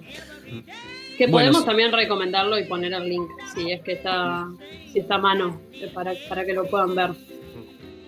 Antes de irnos, ayer hicimos un, un adelanto bastante especial con Agustina, pero eh, mañana, como todos saben y todas, eh, el 20 de mayo, todos los años, desde hace 26 años, que se realiza la Marcha del Silencio. Como sabemos, desde el año pasado, dada la emergencia sanitaria, por la pandemia que hay en nuestro país, eh, no se va a poder realizar esta marcha como se realiza todos los años. Por ende, mañana vamos a tener un programa especial este, dedicado a la memoria, verdad y justicia eh, que buscamos la mayoría de los uruguayos con respecto a la búsqueda de los detenidos desaparecidos y para ello en la isla desierta y en Radio Bárbara decidimos hacer un programa especial eh, separado en bloques uno que sea memoria, otro que sea verdad y otro que sea justicia. Algo, estuvi- algo estuvimos adelantando ayer con Agustina, quizá podríamos adelantar hoy de vuelta para que mañana se sumen a partir de las 10 de la mañana por bárbara.uy. Exacto. A partir de las 10 vamos a estar transmitiendo la isla desierta como siempre, pero con esto- estos tres bloques eh, eh, temáticos para poder conmemorar desde Bárbara decir presente en esta marcha del silencio un año más. Y eh, en primera instancia vamos a tener una mesa de diálogo con jóvenes. Vamos a estar, van a venir a la isla desierta eh, tres jóvenes eh, militantes por, por los derechos humanos y por esta lucha para esclarecer la verdad de los Militantes de, políticos. ahí está, de los partidos tradicionales, ¿no? Del Partido Nacional, Partido Colorado y también del Frente Amplio.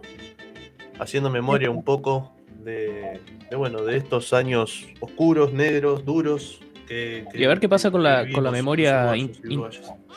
Eh, ¿Qué pasa con la memoria intergeneracional también, no? Eh, nuestra generación, las generaciones más jóvenes. Hoy justo eh, Santiago Alegre en la entrevista central hablaba de, de quienes nacimos en, en la- con la democracia o en la democracia.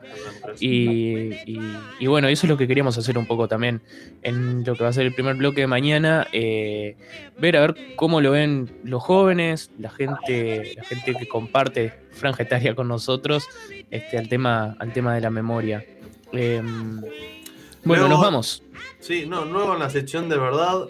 eh, vamos a estar hablando con Nilo Patiño, integrante de Cruzar e integrante también de la Organización de Madres y Familiares de Detenidos Desaparecidos. Y por último, en el bloque de justicia vamos a estar hablando con el fiscal especializado en crímenes de lesa humanidad, Ricardo Percival. Y luego, eh, de noche, esto me pueden corregir, eh, vamos a estar eh, pasando la conferencia de prensa que va a realizar Madres y Familiares de Detenidos Desaparecidos. Allí Bárbara va a estar presente. En la marcha virtual, exactamente. Que se va a realizar en la tarde de noche del día de mañana, jueves 20 de mayo. Así que nada, eh, la invitación está hecha. Esperemos que mañana sintonicen bárbara.uy a partir de las 10 de la mañana y luego también con la marcha virtual en la tarde noche del día de mañana. Será hasta mañana. Recordamos algo nomás que el lunes también estuvo por la isla desierta eh, Ignacio Randonea de Madres y Familiares contando un poco las distintas actividades que, que están habiendo esta semana y que van a haber mañana, así que también pueden ir a Spotify, escuchar el programa y escuchar, bueno, qué contó Randonea al respecto y, bueno, manifestarse de la medida, en la medida que puedan. Será hasta mañana entonces, a partir de las 10 de la mañana por bárbara.ui, como lo hacemos de lunes a viernes en esta hermosa radio. Será hasta mañana. Chau, chau.